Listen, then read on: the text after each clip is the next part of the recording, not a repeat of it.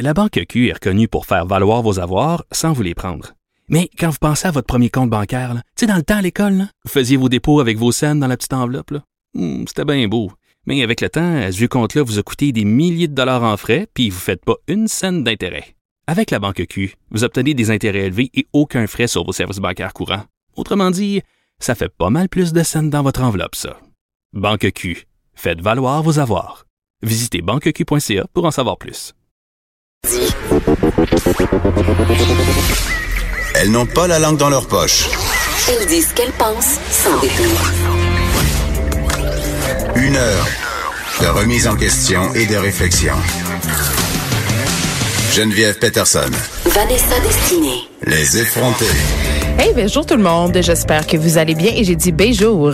Bijou, bijou, bijou. Euh, écoute, Vanessa, des fois, les étoiles s'alignent. Aujourd'hui, on dirait que la météo est notre barre pour nous parler euh, de notre premier sujet. Tu sais que je suis une fille du lac, hein? même si on m'accuse d'haïr les régions. Ce n'est pas vrai. Oui. Je viens des régions. Et même si dans mon euh, premier billet de blog pour le Journal de Montréal, j'ai ri des gens qui habitaient dans le rang 2 à Falardeau, sachez que j'ai moi-même habité le rang 2 à Falardeau, donc j'ai le droit d'en rire. Oh, enfin. Et, et si je parle des régions ce matin, c'est parce que j'ai envie de dire que je une fille de skidoo. C'est-à-dire que j'ai été élevée euh, dans le culte de la machine, dans le culte du motoneige. Euh, quand je J'étais petite, on allait au chalet chaque fin de semaine de notre vie. Et euh, c'est en- c'était euh, évidemment en banlieue de Chicoutimi, c'est une chose pas. se Ta peut. maison, c'était pas déjà le chalet? Non, c'est ça. C'est ça qui est drôle, c'est qu'en que les région, gens les gens, région- ont une maison dans la forêt, ils ont en plus un chalet, c'est parfait. Moi, je trouve ça merveilleux. Donc, chaque fin de semaine de notre vie, ma mère faisait les bacs, euh, c'est-à-dire, elle prenait toutes les choses, mettait dans les bacs en plastique parce que pour se rendre au chalet, il fallait faire environ 45 minutes de motoneige. Donc, euh, on se rendait euh, en, en gros pick-up, évidemment, euh, jusqu'à la barrière de la ZEC Onachoué.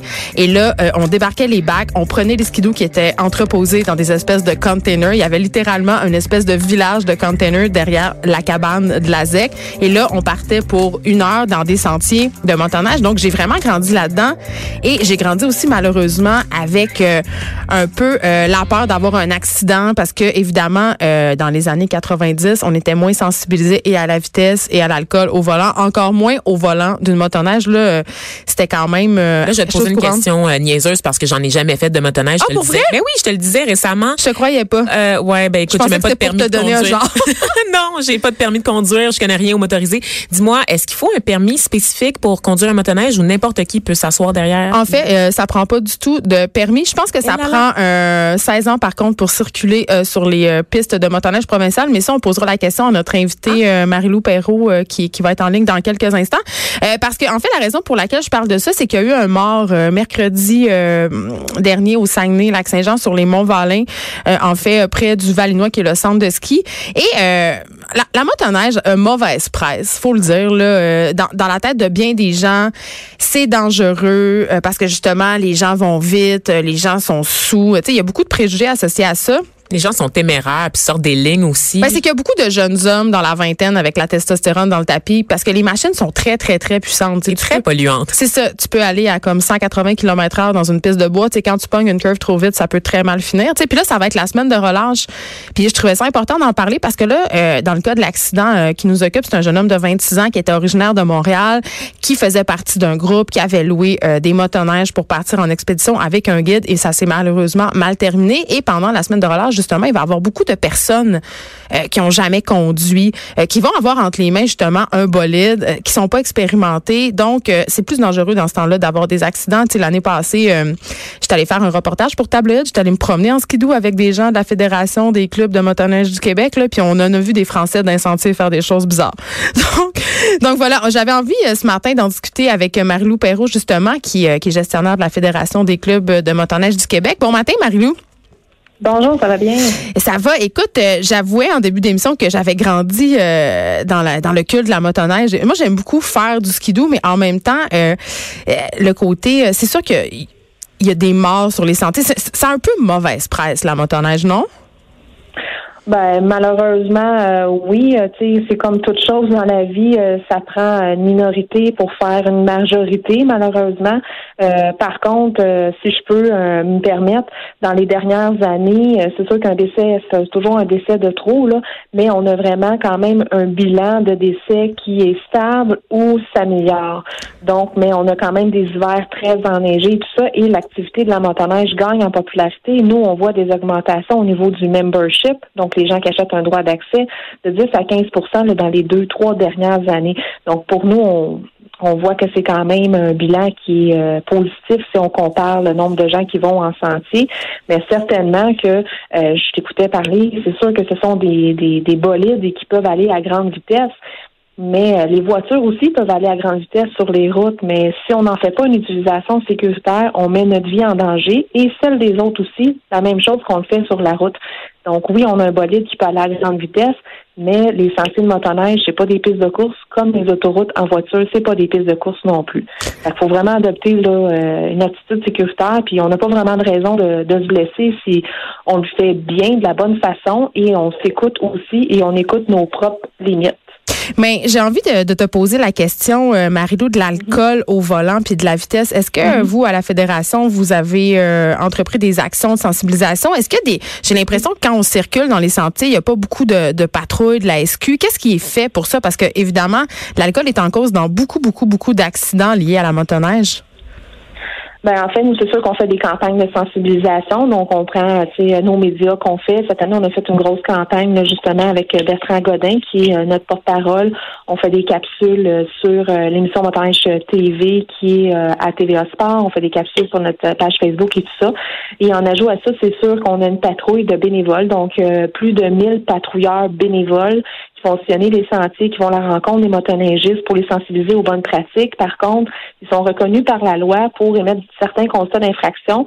Toutefois, s'ils suspectent que euh, le client, donc le motoneigiste, est en faculté affaiblie, ils vont devoir faire appel à la Sûreté du Québec parce qu'ils sont pas en position de pouvoir euh, faire souffler la personne dans la dans la balloune, là, si on veut. Là.